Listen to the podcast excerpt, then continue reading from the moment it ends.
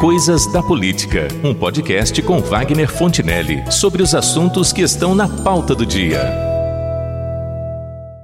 Não se pode dizer que isso tenha começado no governo Bolsonaro, porque o desprestígio da área cultural no Brasil é notório e não vem de pouco tempo para cá. Mas também não se pode negar que no atual governo esta área esteja à deriva, sendo passada de mão em mão como um abacaxi que ninguém consegue descascar. Com exceção de uma lei de incentivo à cultura aqui e outra ali, como a Lei Rouanet, que é a mais conhecida delas, e os famosos editais pelos quais são liberadas algumas verbas para o financiamento de projetos de natureza cultural. Essa tem sido, em sucessivos governos, uma área relegada a um plano de pouca importância ou de importância secundária. Nos quase 16 anos de gestão petista no Brasil, a secretaria, que depois adquiriu o status de Ministério da Cultura, passou a ser um reduto de militância ideológica.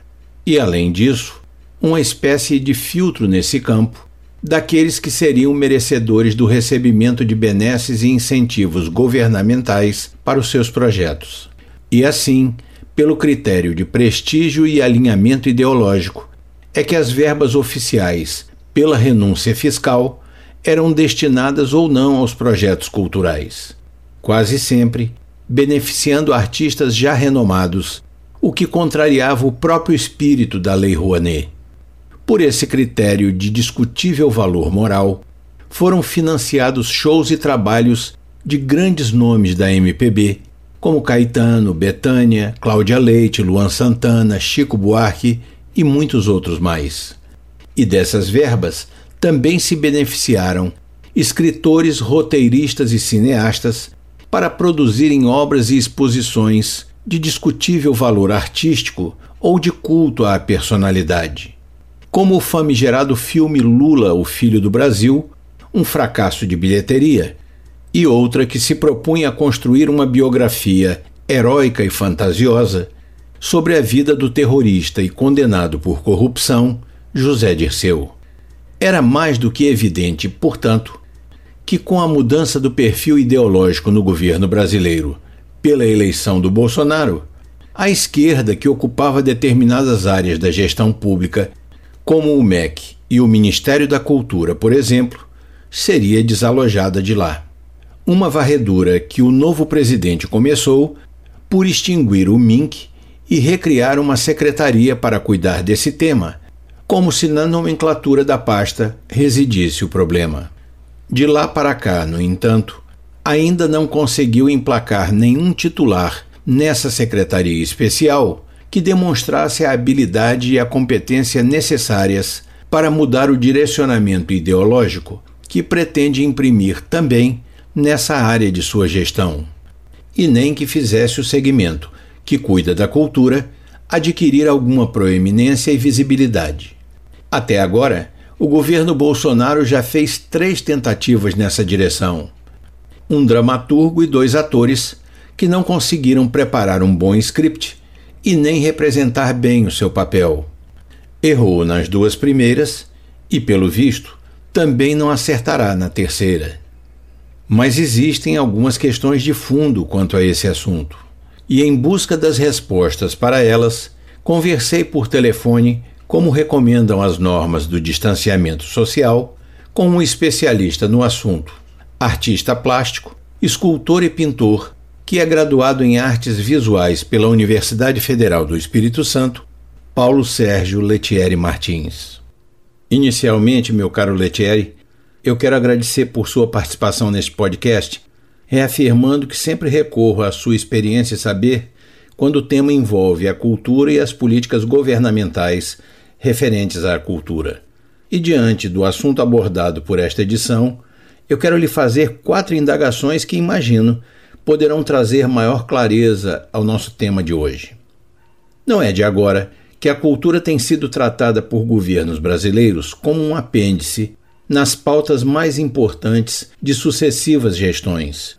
Como já ressaltado, com algumas iniciativas isoladas de incentivo, muitas das quais acabaram possibilitando o desvio de suas finalidades, como é o caso da conhecida Lei Rouanet e dos famosos editais para a obtenção de financiamentos para as atividades culturais. Decorre disso a minha primeira pergunta. O brasileiro, de maneira geral, tem pouco apreço ou interesse em relação às manifestações ou expressões culturais, porque a impressão que se tem é de que este assunto não incomoda muito as pessoas comuns. Primeiramente, precisamos entender que cultura é um complexo que inclui conhecimento, a arte, as crenças, a lei, a moral, os costumes, todos os hábitos que compõem uma sociedade. No Brasil, observa-se que nem todas essas manifestações culturais são de interesse popular. Futebol e alguns gêneros musicais são os mais apreciados em detrimento de outras, como visitas a museus galerias, feiras culturais, palestras e etc. Embora o país seja riquíssimo em manifestações culturais, elas se restringem, em sua maioria, aos grupos que a produzem, não tendo ampla divulgação, muitas das vezes motivadas pelo próprio desinteresse popular. Durante os governos do PT no Brasil, o que se viu em relação à cultura foi uma evidente ideologização dessa área, dentro de uma lógica e da perspectiva de degradação dos valores morais, que é, como se sabe, parte de uma estratégia proposta pelas doutrinas de esquerda para chegar ao controle de uma sociedade. Em razão do que eu lhe pergunto, estaríamos neste caso diante de uma situação típica em que a cultura é utilizada a serviço da política e da ideologia, como já ocorreu em diversos países, como a China de Mao Tse-tung, a União Soviética de Stalin e a Alemanha de Hitler, para citar apenas alguns exemplos. Nesse caso, é, devemos citar é, o maior instrumento de fomento à cultura no Brasil, que é a Lei Federal de Incentivo à Cultura, mais conhecida por Lei Rouanet criado no governo Collor o objetivo de viabilizar o trabalho de pequenos produtores culturais. A lei foi sim um instrumento de favorecimento a grandes nomes do meio artístico nacional, como Chico Buarque de Holanda, Cláudia Leite, Maria Bethânia e muitos outros que possuem visibilidade na mídia suficiente para atrair grande público pagador, sem a necessidade real de financiamento. Nesse caso, o interesse era político, sendo esses artistas alinhados ideologicamente ao pensamento da esquerda no Brasil. No atual governo, a sensação que todos temos é a de que a Secretaria Especial da Cultura ainda nem começou a funcionar.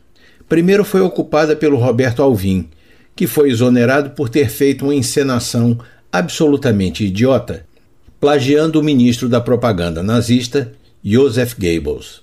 Depois veio a Regina Duarte, que também pegou um bonde sem saber qual seria o seu destino.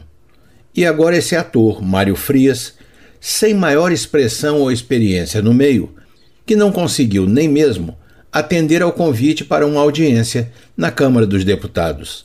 Não compareceu e nem deu explicações. Quanto a isto, eu gostaria de lhe propor uma questão simples. Se o presidente Bolsonaro está tentando desmontar a arapuca ideológica que o PT armou na área da cultura, parece que ele está enfrentando dificuldades para encontrar um nome qualificado para esta missão. Qual é o problema? Neste campo, a esquerda tem melhores quadros do que a direita? Ou é uma questão de não saber escolher? A esquerda não tem os melhores, mas os mais adequados nomes para este fim. São militantes treinados e comprometidos em divulgar sua ideologia através dos meios culturais. A arte sempre foi um importantíssimo instrumento, tanto na política quanto nas religiões. O atual governo demonstra claramente um desinteresse pela questão, mas deu um duro golpe nos oportunistas e nas elites artísticas do país quando reduziu de 60 milhões por projeto para 1 milhão o valor do financiamento via Lei Rouanet. A farra com o dinheiro público foi grande, citando como apenas um exemplo o financiamento aprovado de um milhão e meio de reais para a produção de um documentário que conta a vida de ninguém menos do que José Dirceu do PT. E para concluir, meu amigo Letieri, agradecendo uma vez mais por sua participação e por sua contribuição para este podcast, eu quero saber a sua opinião sobre o seguinte. É evidente que o presidente Bolsonaro não está simplesmente querendo desmontar essa ideologização à esquerda, construída no âmbito das atividades culturais durante quase 16 anos de governos do PT por aqui. É óbvio que ele pretende também ideologizar a cultura pelo extremo oposto. Mas com esse naipe de secretários que estão passando pela pasta, você acha que ele tem alguma chance de lograr êxito nesse propósito?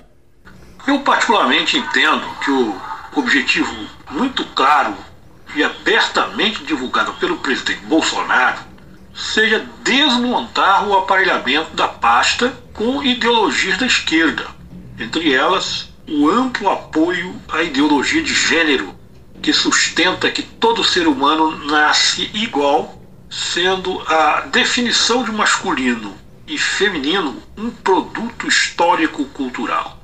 Se a proposta é desmontar essa tragédia social, é muito lógico que se monte outra ideia que a substitua, no caso, uma ideia que se alinhe ao presidente e seus aliados. Nesse caso, cada um tire suas conclusões naquilo que julga que for melhor para o país. Muito obrigado, meu caro Letieri. Ideologizada à esquerda ou à direita, sai governo e entra governo a lamentável constatação a que se pode chegar é a de que a cultura continua à deriva em nosso país, desprovida de políticas públicas claras de incentivo e estímulo por parte de sucessivos gestores, ou de prestígio, com exceção de algumas atividades muito específicas, por parte de uma sociedade que, por maioria, parece não compreender a sua importância. No Brasil, a cultura parece uma nau sem rumo e sem bússola, em busca de um porto seguro, que não sabe quando ou se encontrará. É o que temos para hoje.